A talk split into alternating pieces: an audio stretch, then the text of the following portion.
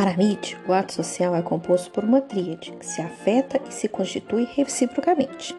Essa tríade é composta pela mente, ou espírito, o self e a sociedade. Noção de self, eu e mim. Self é a capacidade de refletir sobre si mesmo. Eu, a tendência impulsiva do indivíduo. Mim, sujeito com hábitos, reações que todos têm para se enquadrar na comunidade. A mente ou espírito nomeia, por sua vez, a inteligência reflexiva que possibilita tal conversa interior.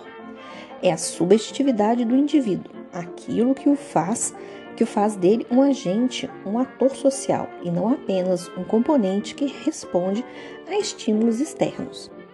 A sociedade é formada a partir de aglutinação de comportamentos cooperativos, reciprocamente referenciados imbuídos de significado através da linguagem.